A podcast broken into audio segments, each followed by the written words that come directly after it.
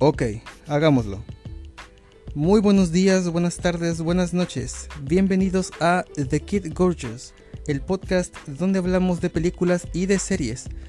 Hoy vamos a platicar de una película que en su momento estaba pensada para ser un parteaguas en el género de superhéroes.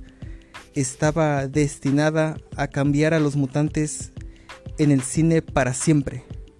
Sin embargo, hoy en día es sinónimo de burlas, de lástima, de ternura y ya ni se sabe qué pedo con la pobre. Estamos hablando por supuesto de The New Mutants. Ok, primero vamos a conocer el concepto de The New Mutants. Ok, la película para empezar fue grabada desde 2017 y fue anunciada como la siguiente generación en el universo cinematográfico de los X-Men. Sería este el próximo grupo de mutantes que veríamos en el cine, luego de que la otra saga terminara con X-Men Dark Phoenix. Los nuevos mutantes tenían planeada una trilogía, menos enfocada a la acción y a las grandes escenas de batalla como ya estamos acostumbrados en el cine de superhéroes. En cambio, su enfoque iba a dirigirse hacia el terror, Incluso, incluso se hablaba de una clasificación para adultos. Con esto, la película tenía como punto de partida la siguiente pregunta. ¿A dónde van o qué pasa cuando los mutantes no son encontrados por Charles Xavier? Con esto en mente, The New Mutants originalmente estaba programada para estrenarse en abril de 2018 bajo el sello de Fox, cuando todavía era un estudio independiente de ahí llegó el primer cambio de fecha, porque Fox no quería que la película se viera afectada en la taquilla, debido al estreno de Deadpool 2 en mayo de 2018, es decir, eh, dentro de un mes. Pero, poco después se supo el verdadero motivo por el cual la cinta se atrasó. La cosa estuvo así el primer corte de la película no convenció ni a los productores ni a la gente de Fox, porque supuestamente terminó predominando el terror y no cumplió con el estándar de calidad. Y se decía que era una película mediocre, sin pies ni cabeza, y además era demasiado confusa.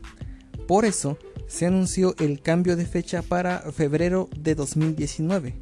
Además, se confirmó que iba a haber un extenso periodo de regrabaciones.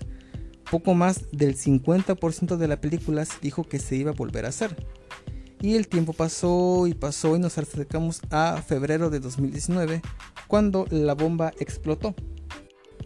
Disney había comprado Fox por una cantidad estúpida de dinero, un trato de billones de dólares que incluía canales de deportes, de noticias, canales culturales como National Geographic, catálogos de películas y por supuesto, lo más importante, los derechos de propiedad de los personajes de X-Men, es decir, los mutantes ya podían formar parte del universo cinematográfico de Marvel Studios, ahora que ya todos eran propiedad de Disney.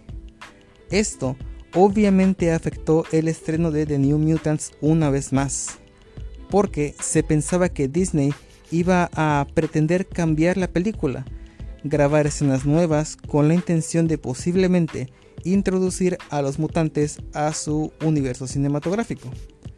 Eh, de más está decir que eso fue falso, pero vamos por partes. Esta fue la segunda vez que la película se atrasó. De ahí se dio una nueva fecha para agosto de 2019 es decir, siete meses después. Pero al poco tiempo fue sacada de el calendario de estrenos. De ahí todo fue cuesta abajo, porque empezaron los dimes y diretes, hubo por mucho tiempo bastante incertidumbre con el estreno de The New Mutants. Uno de los rumores más fuertes y que se quedó por un tiempo fue el que la película iba a estrenarse directamente en streaming. Eh, más en específico a través de la plataforma Hulu, la cual también es propiedad de Disney. Y, y siendo sinceros, tenía todo el sentido del mundo ese rumor en mi opinión. O sea, una película problemática como The New Mutants que nomás no convencía a los productores que no pertenecía a ningún universo cinematográfico y de hecho tampoco gozaba de la menor expectativa que digamos, perdón, de la mayor expectativa que digamos, o sea, no era como que los fans se la pedían a gritos, era hasta cierto punto un movimiento obvio y lógico que se fuera directo al streaming, porque de esa manera eh, Disney ya no tendría que gastar grandes cantidades de dinero en promoción y publicidad y todo esto se venía hablando en internet por ahí de octubre de 2019. Ahora, eh, estamos a finales de 2019. ¿Qué pasa? De la nada y sin aviso, eh, nos dicen que la película siempre sí se va a estrenar en cines. Ahora sí, esta es la buena según ellos. El 3 de abril de 2020 por fin se estrena The New Mutants todo bien, todo tranquilo. Llegamos hasta el 6 de enero de 2020. Nos dieron incluso un nuevo trailer, un nuevo avance. Lanzaron nuevos pósters, fotos promocionales. Ya veíamos la luz al final del túnel cuando ¡pum! Chingue su madre otra vez. Llegamos a marzo de 2020. El coronavirus azota al mundo entero y hasta parece chiste, pero The New Mutants cancela su estreno otra vez. El día de hoy estamos a mediados de abril de 2020.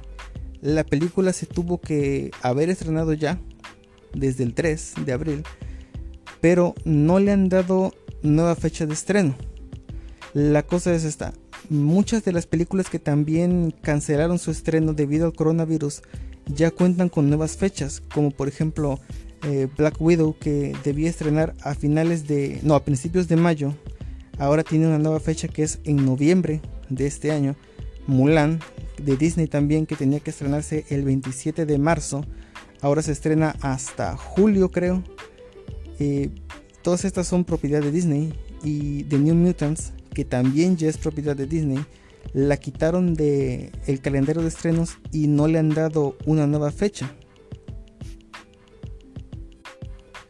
Sin embargo, desde hace un par de semanitas se viene manejando otro rumor en internet que dice que la película finalmente podría estrenarse en streaming, pero esta vez sería a través de Disney Plus.